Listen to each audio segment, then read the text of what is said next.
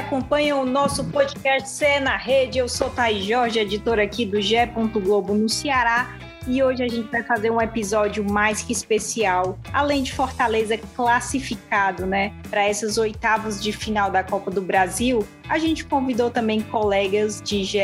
Globo do Nordeste para comentar todos os classificados e esse recorde. São seis nordestinos entre 16 nas oitavas de final. O número superou 2009 e 1992, quando foram cinco clubes classificados. E aí, nessa mesa, nessa mesa bem grandona que a gente montou hoje, teremos Beatriz Carvalho, do GE no Ceará, o Amelo, do GE na Bahia, o Léo Freire, que é do GE em Alagoas, e o Augusto Gomes, que é do GE no Rio Grande do Norte. Falar com todos agora, Beatriz, obrigada e bem-vinda.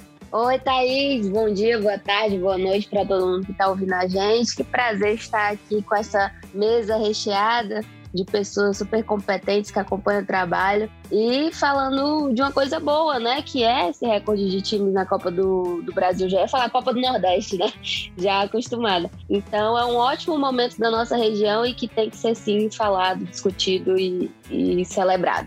Juan, tudo bem, Juan? Tudo bom, Thaís? Tudo bom? É uma semana difícil para quem não gosta do Nordeste, uma, semana muito legal para todos. Aqui na Bahia são três classificados dos seis, então é, é uma edição muito, muito especial para a gente também. Ver os clubes do Nordeste chegarem às oitavas da, da Copa do Brasil é de uma satisfação enorme. Léo Freire, bem-vindo. Olá, Thaís. Bom dia, boa tarde a todos, né? Prazer estar falando com vocês nessa semana histórica para o futebol de Alagoas, com o CRB eliminando o Palmeiras lá em São Paulo. Então, o futebol de Alagoas entra mais uma vez para a história da Copa do Brasil. E o Augusto Gomes, que é editor lá no Rio Grande do Norte, a gente se conhece há longo tempo, né, Augusto? Mas nunca pessoalmente. Seja bem-vindo. Oi, Thaís. Oi, Juan, Léo, Beatriz todo mundo que está nos ouvindo. É um prazer também estar aqui nesse momento. O ABC foi aí teve uma virada improvável na Copa do Brasil, virou o representante potiguar nesse momento. Eu estava até lembrando que ontem na, na, no Twitter, o,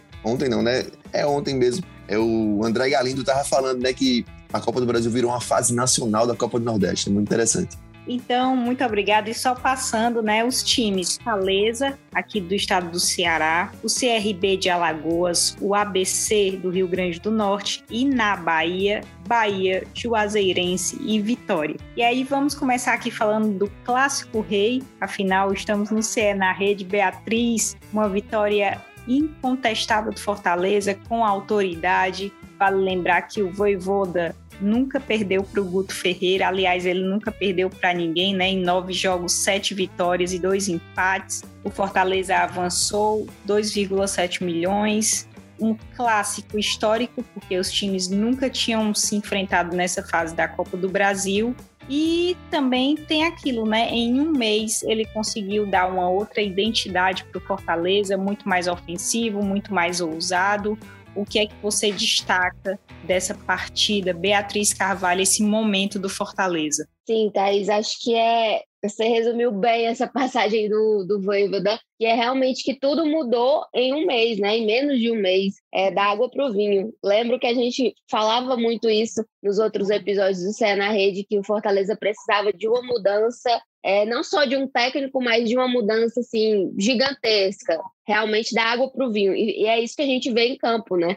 Essas vitórias com placares largos, é, uma vitória vindo de vitó duas vitórias no Brasileirão. O Fortaleza ainda conseguiu manter aquela postura é, diante do Ceará, teve superioridade durante todo o jogo. Acho que até poderia ter sido um placar maior, quem sabe, né? O time estava com muita intensidade, é, teve ali outras oportunidades e o Ceará estava muito desorganizado, principalmente por conta de desfalques, enfim, acho que a gente vai falar mais do Ceará um pouco mais na frente, mas falando de Fortaleza, é, vale sempre destacar ali a, o, aquela mudança que o Voivoda fez na defesa do Fortaleza, colocou o Tinga, tá usando o Tinga ali entre os três zagueiros e tá indo muito bem o Tinga. Encontrou ali uma posição favorável para o Lucas Crispim, que é outro nome que tem sido um grande destaque no time. E o David também, né, se destacou nesse jogo, fazendo dois gols, acabou é, sendo substituído, substituído ali no fim, mas sem dúvida teve uma grande atuação que, que é válido destacar. E outro nome, assim, são muitos nomes, né, para você ver como o elenco tá tá num nível superior, como o Ederson falou, e outro patamar. É, é o próprio Ederson, que também estava muito bem, distribuindo muitas bolas. Então, é um Fortaleza de muitos destaques, realmente, e sem dúvida, a mão do Voivoda pesou muito ali para melhorar esse time, para colocar essa intensidade. Eu achei uma coisa legal foi que o, o Ederson falou ali no, no final do jogo, né? Que o professor, que eles confiam muito no professor, né? Que apesar de falar outro, outro idioma, falar espanhol, eles conversam muito bem sobre jogo, confiam muito nele e no trabalho que vem sendo feito. E a gente vê isso em campo, né? Com a intensidade, com as goleadas e com muita organização. Fortaleza foi muito bem do ataque à defesa, Thaís. Eu escrevi, inclusive, uma análise né, desse um mês do Voivoda no Fortaleza, e aí eu destaquei, né, Bia, que ele conseguiu dar essa identidade em um mês e lembrando muito bem é, que o Fortaleza ainda não tinha encontrado aquele é, substituto à altura para uma Série A, né? É, teve o Marcelo Chamusca, depois o Anderson Moreira, mas ficava sempre aquela sombra do Rogério Ceni, né? Porque eu acho que o torcedor buscava muito aquele time, queria aquele time ofensivo, né? Aquele time ousado. E aí ele traz justamente esse componente. É um treinador que chegou, já foi morar no próprio clube, né? É, para se dedicar ainda mais para conhecer, para conhecer a língua, a cultura, os costumes, a história ele chegou com uma missão muito difícil, porque o Fortaleza vinha tendo resultados, né? O desempenho era bom, mas não tinha aquela personalidade que o torcedor esperava, né? E com ele agora conseguiu, lembrando que o primeiro gol foi marcado pelo Felipe, né? O Felipe que esteve no Fortaleza na Série C do Brasileiro, Série B, Série A, conquistou vários títulos cearenses, título do brasileiro, então é um cara que é super identificado com o Fortaleza, um grande volante, na minha opinião. Alguns criticam, mas para mim é super especial para o Fortaleza. Sim. Então, é, foi uma vitória muito marcante, muito marcante, inclusive por, porque é para o maior rival, né, o Ceará, e aí, Bia, complica, né, para o Ceará, porque vice do Nordestão, é. vice do estadual, eliminado na Sul-Americana, agora eliminado na Copa do Brasil, entrou nessa fase porque venceu a Copa do Nordeste do ano passado, e aí é pensar na Série A do brasileiro, né? Venceu o Grêmio na estreia, mas depois perdeu para o Santos. É, você acredita que como é que isso acabou respingando, né, para Guto Ferreira? Você acha que é, uma derrota para a Chape já fica ali meio ameaçado? Como é que tá para o Guto? Eu acho que ele já está meio balançando ali, pelo menos é, na avaliação da torcida, né, Thaís? Não, não sei da diretoria ainda como é que está essa questão, a gente vai acompanhando, mas a torcida já está meio, meio que pedindo a cabeça do Guto depois dessa derrota por 3 a 0 para o Fortaleza, mas acho que ainda vale dar uma segurada para ver o que, que vai acontecer ainda na Série A até porque agora a gente tem a restrição, número de troca de técnicos, e também porque vale lembrar que o Ceará tinha muitos desfalques para esse jogo, né, contra o Fortaleza, e pegou um Fortaleza muito bem encaixado. Claro que os times da Série A também uh, vão estar ali num, num, momento superior, mas tem essa questão, né? Não tinha o Luiz Otávio e o Messias, que eu acho que foi uma coisa que pesou muito na, naquela defesa a gente via uma defesa desorganizada, sem confiança. O próprio Richard acabava indo na bola junto com o Klaus e eles ficavam naquela confusão, quem é que vai. Via muita discussão em campo também entre os próprios jogadores, então acho que tanto a, a questão dos desfalques pesou, essa, assim, não, não acredito que o, o Ceará ainda esteja naquela coisa de cansaço e tal, acho que realmente os principais pontos negativos foram realmente essa desorganização em campo e o psicológico dos jogadores. Acho que quando o, o resultado ruim começou a, a, ser criado ali, o Fortaleza fez o primeiro gol, não houve ali uma calma para tentar organizar. Então começou aquelas discussões, é tanto que os próprios jogadores estavam falando, né, que a gente está tá jogando aqui com a boca, tem que, tem que criar vergonha, Sobral falou, né? E, então, acho que isso pesou muito também. Então, o Ceará tem que reencontrar essa. É muito difícil falar isso, né? Mas, enfim, tem que reencontrar essa mentalidade também. Porque eu acho que isso faz parte no, no jogo jogado. Porque é difícil ter sido eliminado é, na Sul-Americana da forma que foi no último jogo, também jo não jogando bem contra o Jorge Wisterman, depois também antes, na verdade, perdeu a Copa do Nordeste para o Bahia também na, no último jogo, então acho que foi uma série de decepções que acabam é, meio que criando essa, esse gatilho, né, digamos assim, mas que, que precisa ser superado, precisa ser deixado para trás. E o Guto até falou na coletiva, né, que, que o, o time segue bem, segue é, focado na Série A, e é isso que eu acho que o torcedor quer ver, quer ver uma volta por cima e quer ver uma, uma boa apresentação em campo, que é o que está faltando. Quando venceu na estreia na Série A, era outro time, não era o time considerado titular, que estava jogando ali na Copa do Nordeste, enfim, que era o time que estava indo bem no início da temporada. Então, acho que o que o torcedor quer, que espera, é essa resposta mesmo em campo, apesar a, além dos resultados. Acho que era uma coisa que faltava no Fortaleza e agora está faltando no Ceará e que com certeza essa derrota por 3 a 0 vai ficar marcada por um tempo e vai ser cobrado por um tempo, né, Thaís? Com certeza, e até a própria atitude do Vina, né, ao ser substituído, né, fica inconsolável ali, mas de fato não rendeu bem, e aí as principais peças, Beatriz, Isso. não renderam bem, até o Charles cometeu aquele erro, né, que resultou no segundo gol do Fortaleza, então, aqui do estado do Ceará, o Fortaleza conseguiu avançar para as oitavas de final da Copa do Brasil. E no Rio Grande do Norte, quem conseguiu esse feito foi o ABC, o ABC que bateu a Chapecoense, né?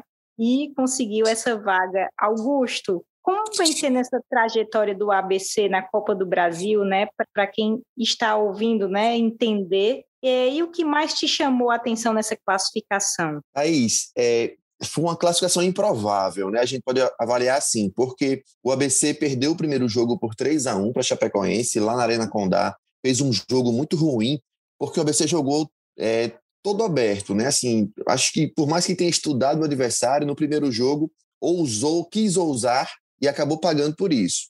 Perdeu por 3 a 1 é, inclusive o gol do ABC foi um, um pênalti inventado pelo árbitro, né? Foi uma bola que o Elitão cabeceia e bate na cabeça do defensor da Chape, e é um pênalti inventado naquele momento do jogo, que estava 2 a 0 para a Chape, o ABC diminui e depois o time catarinense faz o terceiro. Então aquele gol de um pênalti inventado ajudou o ABC também, né, nessa, nessa trajetória. Mas no jogo do Frasqueirão, é, na última quarta-feira, o que pesou foi a entrega do grupo. Assim, o ABC foi muito aplicado em campo. É claro que a gente vai destacar algumas atuações, como a do goleiro Wellington, do atacante o Alisson, é, do volante Valderrama, mas todos os jogadores assim foram muito aplicados e uma, uma entrega muito grande. A gente sabe da dificuldade, né, de um, de, da diferença que existe entre um clube de Série D e um clube de Série A, de investimento e do nível técnico também, mas alguns jogadores são, são bem rodados, experientes e fizeram essa diferença em campo. O técnico Moacir Júnior, ele falou que, por mais que, pronto, um, um dos gols do ABC saiu de um lateral, né, cobrança de lateral.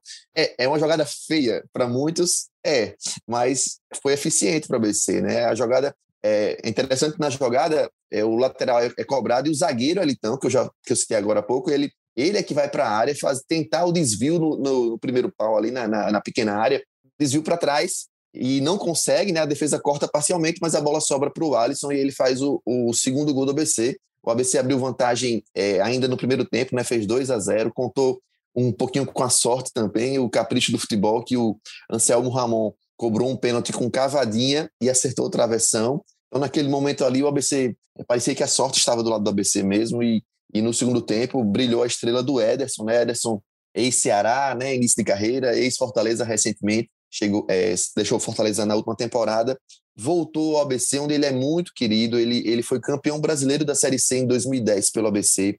Ele mora aqui na região da Grande Natal, é, é, montou, criou, montou família, né, aqui, né, formou família aqui em Natal. Tem, tem um, uma arena de futebol society aqui. Ele, ele, ele é, um, é radicado aqui em Natal. Tem todo o carinho é, da torcida e quando ele entrou, ele entrou no lugar do Alisson. O Alisson, ex-Bahia, ex-Vitória, ex-Santa Cruz, ex-Cruzeiro. O Alisson se machucou no finalzinho do primeiro tempo. O Ederson entrou e parecia que estava escrito, porque o, Alice, é, o Ederson viveu uma semana muito é, de especulações, porque Ederson veio para o ABC meio que com um tempo já programado para sair. Um contrato curto de três meses para que ele vá para o exterior, sendo que ele, por ter essa relação com o ABC, a torcida ficou cobrando, né? É, a torcida ficou cobrando para que ele jogasse mais, o técnico Moacir Júnior foi segurando ele. Muita gente se perguntava se era por questões físicas ou por questões técnicas. O técnico, em algum momento, é, falou que não dava para jogar o Alisson e Ederson juntos, o que a gente mesmo da, da crônica esportiva e, e como um todo achou estranho, né? Porque são dois jogadores de, de nível de Série A. É, que, que, podem jogar juntos, né? Quando você tem dois jogadores de qualidade, você cria alternativas para que eles joguem juntos. Mas o treinador bateu o pé, afirmou assim que talvez pela, pela questão da marcação mesmo, né? Os dois não voltam tanto para marcação, é, embora na última quarta-feira é, eles estavam lá dando sangue lá na defesa, o Ederson, tanto o Alisson também nas bolas paradas. E o Ederson entra, entra no segundo tempo e faz o gol, o gol da classificação. Ele chora, ele se emociona, foi, foi muito bacana. E até na entrevista que eu fiz com ele né, durante a transmissão para, para o Premier, que a gente eu pergunto da emoção dele com aquele gol e ele fala que é, o que que ele é, muita gente me perguntou o que é que eu vim fazer no ABC. Eu vim fazer isso aí. Então assim uma, um investimento de curto prazo ali que o ABC fez com ele deu certo, né? O ABC conquistou essa premiação de 2 milhões e 700 mil, vai, vai sanar o clube aí para o resto da temporada. O ABC hoje tem uma folha que gira em torno de 300 mil, né? Não é uma, é uma folha, é, não é uma folha alta, mas é, uma, é o que o clube tem, tem para esse momento, né? Um, um momento difícil que o ABC vive, é, segundo ano seguido na Série D, mas que a Copa do Brasil deu esse alento aí para o clube, vai conseguir fazer alguns investimentos para a Série D, para tentar sair da Série D esse ano ainda, e quanto ao Ederson, a expectativa até que ele possa ficar mais um, um período no ABC. O vice-presidente de futebol do ABC falou ontem que, que ele vai jogar as finais do estadual. É, o jogo de quarta contra a Chave poderia ter sido o último dele pelo ABC, mas ele ainda tem contrato vigente e deve jogar as finais do estadual aqui do Campeonato Potiguar, que serão disputadas nos dias 16 e 23. Então, pelo menos aí até as finais, Ederson está confirmado. Uma coisa que eu queria frisar também é a atuação do goleiro Wellington. O Wellington foi impressionante. O goleiro Wellington tem 31 anos, né? O Wellington foi revelado pelo ABC, passou 10, 10 anos longe do clube, voltou é, no início dessa temporada e tem sido um, um dos destaques da equipe. Foi uma atuação é, brilhante, pegou tudo mesmo contra a Chape. E a curiosidade sobre, sobre ele é que ele foi motorista de aplicativo é, em um momento da carreira quando não é, quando ficou sem clube, né? Entre 2016 e 2017. Ontem até ele reviveu esse momento da, da, da sua vida, com ação de marketing do clube, fez uma visita a um, um torcedor, toda uma, uma, interação com o torcedor, relembrando esse momento da, da vida dele. Ele diz que tem muito orgulho também, que é um trabalho digno como, como outro, mas o fato é que ele está numa grande fase e que a torcida também está muito feliz com, com a atuação dele é, diante da Chape. O ABC, é, como eu falei, o ABC, com essa premiação, o ABC vai ter um, um, um vai respirar mais aliviado para essa sequência de temporada Ainda não é a melhor campanha do ABC na Copa do Brasil, né? Só frisando isso, o ABC em 2014 chegou às quartas de final, foi eliminado pelo Cruzeiro, né? O Cruzeiro era o campeão naquele momento, era o atual campeão da Copa do Brasil. O ABC vence o Cruzeiro na Arena das Dunas por 3 a 2 e é eliminado, mas com, com um grande jogo, a Arena das Dunas lotada, foi, foi um grande marco também. E o técnico do ABC naquele momento era o Moacir Júnior. Moacir Júnior, que, que é o atual técnico do ABC. Moacir foi campeão vem de dois títulos estaduais, pelo, é, em 2019 pelo América, aqui em Natal, em 2020 pelo 13, na Paraíba. Está nessa briga aí para ser campeão estadual aqui de novo, agora pelo ABC. Estreou bem na Série D, levou o time para as oitavas de final da Copa do Brasil, está num bom momento aqui também. Olha, o Augusto falou, você falou, Augusto, num ponto, né, que é o ponto financeiro, e aí eu vou passar para o Juan, né, agora Juan Melo, que é da Bahia. Juan, se o impacto financeiro foi grande para o ABC, queria que você falasse um pouco do impacto né, para Juazeirense, Vitória e Bahia, mais especificamente para Juazeirense, que se classificou, né? E o, o, que eu acho muito legal de Copa do Brasil, o Augusto falou aí essa história, né? São também essas histórias surpreendentes que surgem, tanto de times que a gente vê essa ascensão, como de jogadores também, com histórias muito interessantes que às vezes elas estão muito escondidas e a gente não consegue despontar, às vezes na, num brasileirão, por exemplo, porque é, é, muito, é muito rápido o brasileirão e a gente não consegue cavar essas histórias, né? Mas, Juan, fala um pouco para a gente nesse episódio sobre essa classificação dos três times aí do estado da Bahia. Pois é, Thaís. Eu, eu acho que o, o, a questão financeira é importante em tempos de pandemia para todas as equipes né, do futebol brasileiro, mas essas menores do interior dos estados realmente são as que mais necessitam. O Juazeirense tem uma história bem bacana, porque é um time de menos de 15 anos de fundação, está na terceira participação na Copa do Brasil, pela primeira vez na história chega nas oitavas de final. É interessante porque é um clube que tem no, no seu estádio uma força gigantesca. O Juazeirense conquistou as três classificações contra o esporte, contra o Volta Redonda e agora contra o Cruzeiro, jogando no Adalto Moraes em Juazeiro, um estádio para pouco mais de cerca de 10 mil pessoas, bem acanhado. Volta e meia tem um problema de iluminação, tem um estádio, um gramado irregular mas que para o Juazeirense faz toda a diferença. É uma equipe que conta com jogadores muito jogadores veteranos, tem o Rodrigo Calaça, o goleiro, tem 40 anos, né? O Rodrigo Calaça, ele defendeu simplesmente quatro cobranças de pênaltis já nessa Copa do Brasil, duas na, na disputa com Volta Redonda e duas contra o Cruzeiro.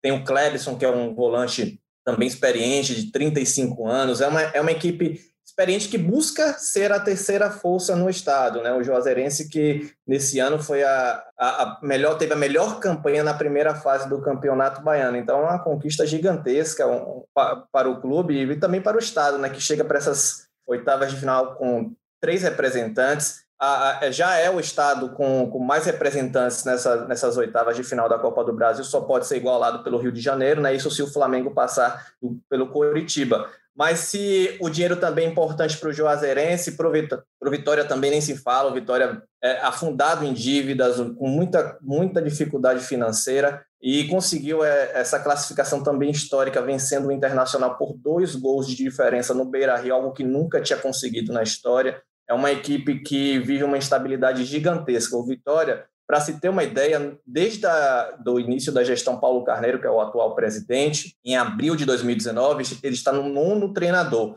E de outubro de 2020 para cá, está no quinto treinador diferente. O Ramon Menezes estreou pelo Vitória justamente nesse jogo contra o, o Internacional. Teve só um treino, conseguiu esse resultado gigantesco. O Ramon Menezes, para quem não conhece, é conhecido como o reizinho da toca. Ramon tem uma história grandiosa no Vitória, é ídolo como jogador e agora assume esse desafio de ser técnico. Fez várias mudanças na equipe titular para esse jogo contra o Internacional, sobretudo o esquema tático com três zagueiros. E o Vitória conseguiu aproveitar a superioridade numérica. Né? O Internacional perdeu Pedro Henrique, Pedro Henrique é, é, expulso no segundo tempo e conseguiu construir sua vitória a partir disso. A gente, eu vi muita gente falando, inclusive, que o Vitória só conseguiu se classificar porque teve um jogador a mais, mas isso é puro mérito do Vitória. Estamos cansados de ver no, no futebol brasileiro equipes que não sabem aproveitar a superioridade numérica, que têm dificuldade em construir resultado mesmo com um jogador a mais. E o Vitória teve essa competência. Conseguiu abrir o placar contando com um chute de, de longa distância do Dinei, né? Dinei que também tem, é, tem uma história muito rica no Vitória, um atacante de 37 anos, está na sua terceira passagem pelo clube ele chutou de longe, acertou a trave, o Samuel completou. O, Vitória ainda teve. sofreu o gol de empate logo em seguida, mas rapidamente empatou, virou, botou 2 a 1 um no placar novamente com o Eduardo, um chutaço de fora da área, e no fim conseguiu o gol da classificação com o Guilherme Santos. Curioso que esses três jogadores têm 20 anos. O Samuel é revelado na base do Vitória, o Eduardo é revelado na base do Vitória e o Guilherme Santos chegou por empréstimo, por empréstimo do Atlético Mineiro. Então, para uma equipe que vinha muito mal na temporada, que começou mal a Série B, é, um resultado como esse é um impulso muito grande. E sobre o, o, o terceiro clube classificado no estado, o Bahia, eu acho que dos três foi quem teve vida mais fácil, mas muito por mérito também, porque o Bahia conseguiu vencer o Vila Nova fora de casa e dentro de casa, ambos por 1 a 0 e poderia até ter construído resultados mais elásticos, tanto na ida quanto na, quanto na volta, e isso tudo é mérito do Bahia. Vimos né, nessa, nessa, nessa terceira fase da Copa do Brasil a equipe se complicando contra adversários teoricamente inferiores e o Bahia não deu chance para o Vila Nova.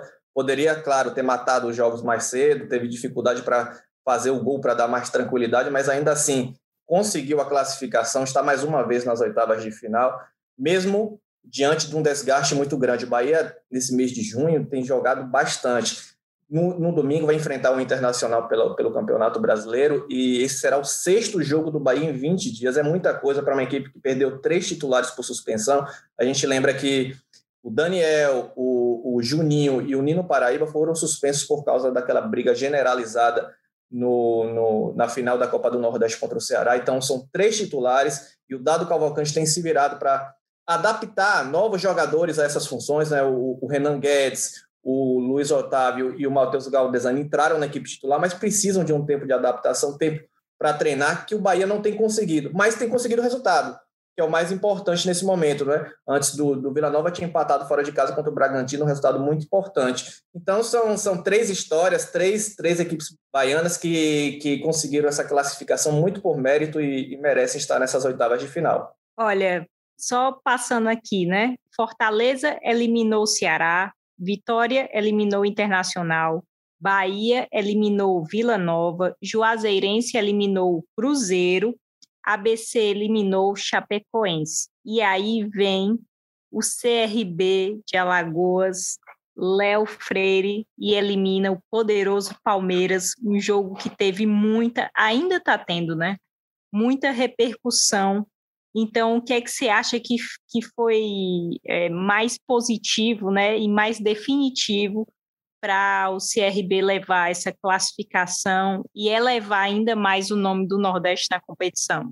É verdade, Thaís. É um jogo que, como eu falei, histórico, ficou para a história do CRB, para a história do futebol de Alagoas, tendo em vista como é que foi esse jogo. A eliminação foi lá, no campo do Palmeiras. Palmeiras, com todo o seu elenco, com toda a sua força, né? o goleiro Everton, que tinha chegado no dia anterior da seleção brasileira, e o CRB, que havia perdido o jogo de ida no estádio Rei Pelé. Então, se gerou ainda mais uma desconfiança de como é que seria esse comportamento do CRB jogando no domínio do Palmeiras, já que ele teria, teria perdido o jogo de ida no estádio Rei Pelé. Então, o técnico Alan Al fez lá é, é, as suas seu cronograma de como é que seria o comportamento do CRB e o que foi que a gente viu. O CRB consegue abrir o placar nos primeiros minutos da partida e, como já era se esperado, toda a pressão do Palmeiras na sequência do jogo. Foi o que aconteceu. Só deu Palmeiras, Palmeiras dominou o tempo todo, mas não conseguiu passar pela barreira montada pelo técnico Alan Al. Defensivamente, o CRB teve um comportamento exemplar, teve uma atuação de destaque e também há de se, se exaltar a participação do goleiro Diogo Silva nesse segundo jogo da equipe do CRB. O técnico Alan Al, na, na entrevista, na coletiva pós-jogo, ele destacou e pontuou a inteligência e a organização do CRB para é, essa classificação histórica, tirando o Palmeiras da Copa do Brasil. Muita comemoração, as ruas de Maceió no dia seguinte, até na noite, festa do torcedor regatiano, porque, Thaís, é uma vitória que engrandece muito o futebol do Nordeste, que coloca o CRB com outra visibilidade, principalmente na sequência da Série B, né? o CRB que entrou aí com várias mudanças, depois do campeonato estadual, que o CRB perdeu o campeonato estadual para o CSA nos pênaltis. E no dia seguinte, o CRB começou a fazer mudanças no elenco e na comissão técnica. O CRB perdeu o estadual no domingo à noite. Na segunda-feira pela manhã já veio a notícia né, da saída do técnico Roberto Fernandes. Então, de imediato, um, uma hora depois, a direção do CRB, depois de ter anunciado a saída do Roberto Fernandes, já comunicou a contratação do técnico Alan Al. Alan Al, que no ano passado fez um excelente trabalho com o, Cuiabá, né? subiu o Cuiabá para a Série A do Brasileirão, recentemente treinou o Guarani e levou o Guarani às quartas de final da Copa do, do Campeonato Paulista. Então, de imediato, a direção do CRB anunciou o Alan Al. E na sequência, na semana já de estreia da Série B, começa então a mudança no elenco. O CRB não renovou contrato, o, o contrato com o centroavante Lucão, o CRB também informou que o atacante Luíde não, permanecer, não permaneceria no clube e começou essas mudanças. E aí também vem os reforços para a Série B. O volante Martin, que já é titular da equipe, colocando o Claudinei, o jogador que está quatro temporadas no clube. Nessa partida contra o Palmeiras, o Claudinei foi banco para o Martin. Contratou também o lateral direito Celcinho, que fez temporadas no CSA. Contratou o centroavante Vitão, que é, estava no América Mineiro e já jogou na Copa do Brasil, por isso não teve a disposição nessas partidas contra o Palmeiras. O Alisson Farias, ex-Vitória, que também já passou pelo CRB, voltou para vestir a camisa do CRB nessa temporada, também já jogou na Copa do Brasil e não pode, pelo Vitória, e não pode é, atuar nessa competição. E ontem o, o CRB anunciou o meia Renan Bressan, que estava no Paraná. Então o time começou a, a reformulação, a direção começou a reformulação para a Série B, com peças também que podem atuar na Copa do Brasil.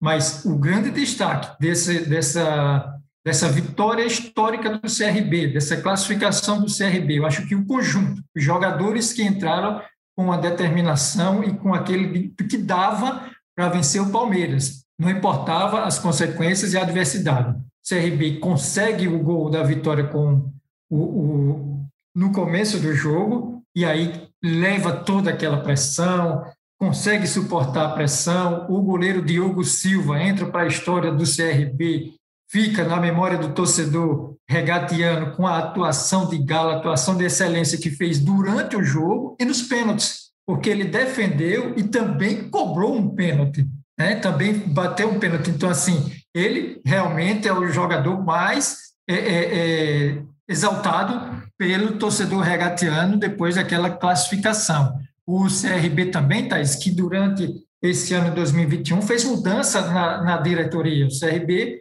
é, é, em abril, houve, assumiu uma nova direção do clube, o presidente Mário Marroquim assumiu, leva esse mandato até é, 2014. Então, com essas mudanças, o CRB mexeu em toda a estrutura do seu departamento de futebol, no seu departamento médico. Então, o CRB consegue, com esse, esse incremento financeiro agora da Copa do Brasil, colocar em planejamento aquilo que essa nova diretoria já estava pautando. É um dinheiro que entra em um bom momento, tendo em vista a situação de que é, não se tem a torcida, o público nos estádios, e é um, um, um incremento financeiro para o CRB respirar e executar todo o seu cronograma para a temporada de 2021. O CRB que antes da partida contra o Palmeiras teve uma excelente vitória pela Série B lá no Mineirão. O CRB conseguiu é, uma vitória importante contra o Cruzeiro, que ali já deu um ânimo para o CRB enfrentar o, o, time do Palmeiras pela atuação que o CRB fez no domingo à noite contra o Cruzeiro. E aí pegou o Palmeiras embalado por essa vitória e uma vitória gigante, uma vitória maiúscula do CRB no tempo normal, sabendo, é, sabendo é, é, suportar toda a pressão do time do Palmeiras e nos pênaltis a tranquilidade e contou também com uma noite excelente do goleiro Diogo Silva. Então, o CRB entra realmente para a história da Copa do Brasil e lembrando, é, é, é, Thaís, que em 2002, o Asa eliminou também o Palmeiras da Copa do Brasil. Na época lá era o Parque Antártica, ou seja, o Asa conseguiu eliminar o Palmeiras lá em São Paulo e agora a história se repete com o CRB eliminando o Palmeiras também lá em São Paulo. Eu sei que somos muitos aqui, né? Hoje a mesa está completa, então vou pedir para vocês é, responderem um pouco assim como é que vocês acham que, que essa classificação impacta aí para o restante do ano, né? Nas competições que ainda tem para cada time e também para o futebol nordestino, né? Esse engrandecimento, né, da nossa região também, do nosso futebol. Às vezes a gente sofre até preconceito, né, por ser nordestino. Infelizmente ainda tem muito isso. Mas como que impacta para os clubes e também para o Nordeste Vou começar com Beatriz Carvalho. Bia, pode até ser bem concisa nessa resposta mesmo, né? Só para falar para o torcedor as competições que o Fortaleza tem né, ainda e de que forma impacta, né? Sim, o Fortaleza disputa a Série A, né, e disputa agora a Copa do Brasil também, as oitavas de final. E acredito que impacta positivamente financeiramente, como os meninos estavam falando, a gente falou pouco nesse top, mas sem dúvida faz toda a diferença, né? É muito positivo ganhar esses 2,7 milhões e, e, seguir tentando conseguir mais de, dessa competição milionária. E também, além de que é mais uma competição para o Fortaleza, né? Que acabou saindo cedo da Copa do Nordeste no início da temporada, enfim. É, então é positivo nesse sentido. E acredito que o Fortaleza ainda tem muita coisa para mostrar, né, Thaís? A gente estava comentando aqui sobre a evolução, como o time está tá bem encaixado, positivo, e que está aí para seguir mostrando bom futebol, né? Está mostrando bom futebol na Série A e tem essa oportunidade também na Copa do Brasil, e o que acaba sendo positivo para toda a região, principalmente depois dos últimos comentários né, sobre o futebol do Nordeste, a gente vê que, que isso não existe, né, que isso tem mudado muito e que os times nordestinos estão é, elevando o seu futebol, elevando o seu patamar há um bom tempo. E só para falar uma coisa rapidinho aqui, que eu estava lembrando enquanto vocês estavam falando, de um, tweet, de um tweet que eu tinha visto no, na quarta-feira ainda, falando sobre a classificação dos nordestinos, aí era mais ou menos assim, é, é do Irlan Simões. É, um, Bahia está na melhor fase em décadas, passou do Vila normal. A, Ju, a Juazeirense já havia passado do esporte, o Cruzeiro está tão mal que nem conta. O ABC conseguiu uma virada épica, não importa o adversário, e o CRB transcendeu. Eu acho que foi mais ou menos isso, né? Então, e Vitória veio aí com a cereja do bolo para a nossa região, né? Então, é, é, muito bacana acompanhar o futebol nordestino. A gente vem conversando muito, eu, Thaís e esses colegas, sobre isso. A gente está sempre tentando produzir algum conteúdo em conjunto. Não é de hoje, fizemos também episódios em conjunto na Copa do Nordeste. Eu acho que é, que é sempre bom o torcedor, não só do, dos times que estamos representando aqui, mas também dos, das outras equipes, se atualizarem também, procurar informações sobre, sobre as nossas equipes e sobre o nosso futebol, porque realmente não, não cabe mais esse tipo de opinião, né, Thaís? Com certeza não cabe mais, né? E, Juan Melo, projeções aí para Bahia, Juazeirense e Vitória depois dessas classificações? Pois é, Thaís, só antes disso, a Bia falou sobre a produção em conjunto com os amigos do GE no Nordeste, né? A gente acabou há pouco a gravação do, do Segue o Baba, que é o podcast na Bahia, a gente chamou até essa edição de amenidades, né? Porque é a primeira vez que a gente comenta um programa com todos os clubes baianos indo bem, com todas as equipes do Nordeste, todas não, mas muitas equipes do Nordeste avançando para as oitavas de final da, da Copa do Nord...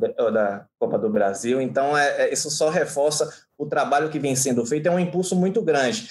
Para o, para o Vitória, que disputa a Série B e busca lutar pelo acesso, como, foi, como não conseguiu nos últimos dois anos, né? lutou contra o, o rebaixamento para a Série C, é muito importante. Hoje a gente amanheceu com as redes sociais, é, é, é, com provocação de presidente do Vitória nas redes sociais, com o torcedor do Vitória dizendo que o gigante acordou.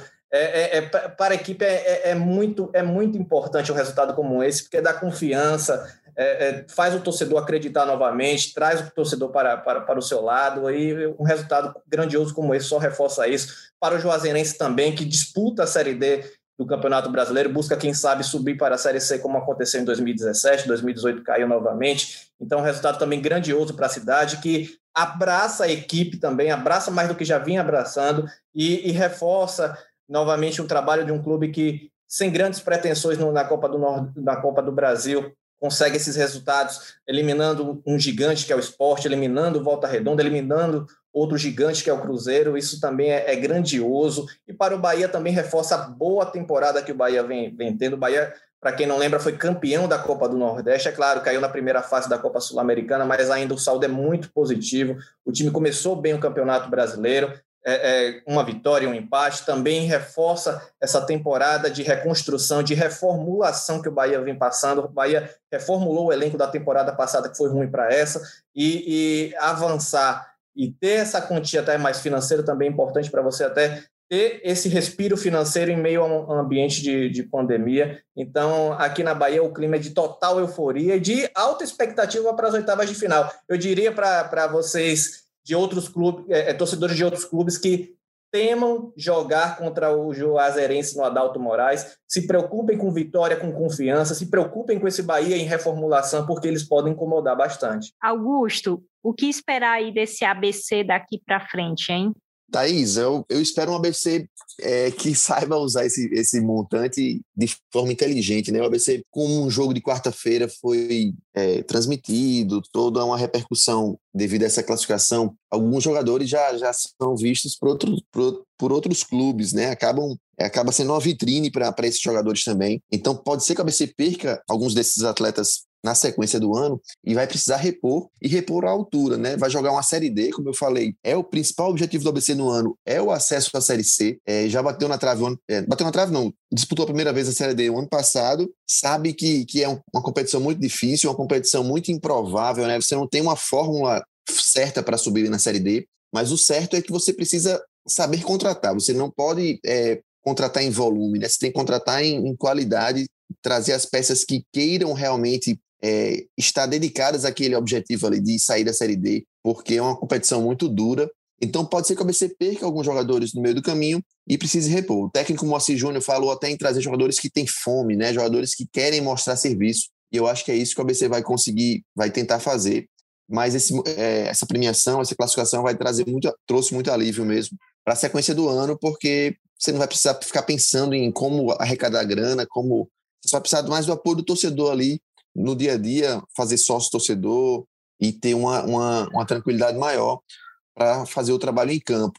Além disso, também é, consegue, nesse início de Série D, né, já venceu o 13 na, na, na, primeira rodada, é um resultado também contra a Chape que, que estimula o grupo, né? Você vai ter até aquele, é, até aquele parâmetro de que a gente conseguiu fazer aquele jogo grandioso contra a Chape, a gente tem que repeti-lo sempre que for necessário para ir avançando mais etapas da Série D. Léo, a gente está encaminhando aqui para o final do podcast, que está maravilhoso, mas enfim, é isso. O que o torcedor e quem é de fora do Nordeste, quem é daqui do Nordeste, pode esperar do CRB nessa sequência de temporada, né? Também nessas oitavas da Copa do Brasil. Bom, Thais, é esperar agora que a direção possa reforçar ainda mais o elenco, né?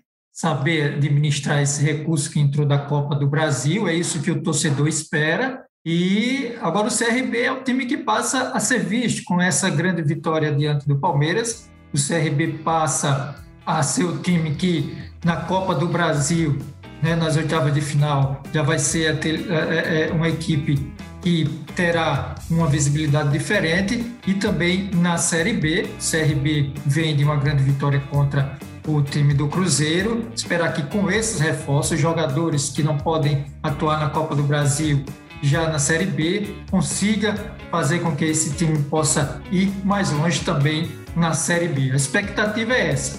Com essa grande vitória diante do Palmeiras, essa classificação, o CRB, sem sombra de dúvidas, eleva a moral para a sequência da temporada. Meus queridos e minha querida, né? Eu queria agradecer muito pela presença de vocês, muito mesmo. A gente está gravando na sexta-feira pela manhã, então um episódio quentinho para nordestinos, para quem não é da nossa região também, para todo o Brasil. Beatriz Carvalho, Juan Melo, Léo Freire, Augusto Gomes. Bia, muito obrigada pela participação. Obrigada, Thaís. Obrigado, rapaz, por participarem também de Fé na Rede. É sempre muito bom contar com vocês e falar de futebol nordestino, falar de futebol, de Ceará, de Fortaleza, de todo mundo.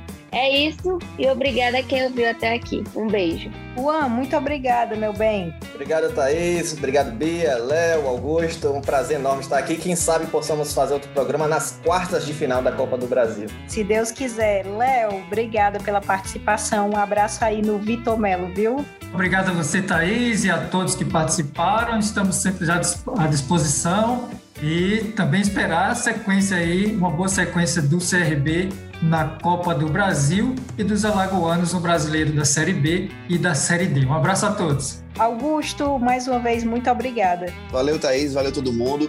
É, como vocês já falaram aí, espero que estejamos todos juntos aí nas quartas de final. Seria um sonho realmente pra gente. Se Deus quiser, olha, pra cobertura, você já sabe, é só colocar ge.globo, né? E o seu estado e o seu time. Tudo é um pessoal que cobre muito bem todos os times nordestinos. E eu queria agradecer mais uma vez a todo mundo que escutou o nosso Cena Rede e agradecer também a Raíra Rondon, que editou o áudio desse episódio, que teve Ordenação coordenação de Rafael Barros e gerência de André Amaral. Um beijo, pessoal.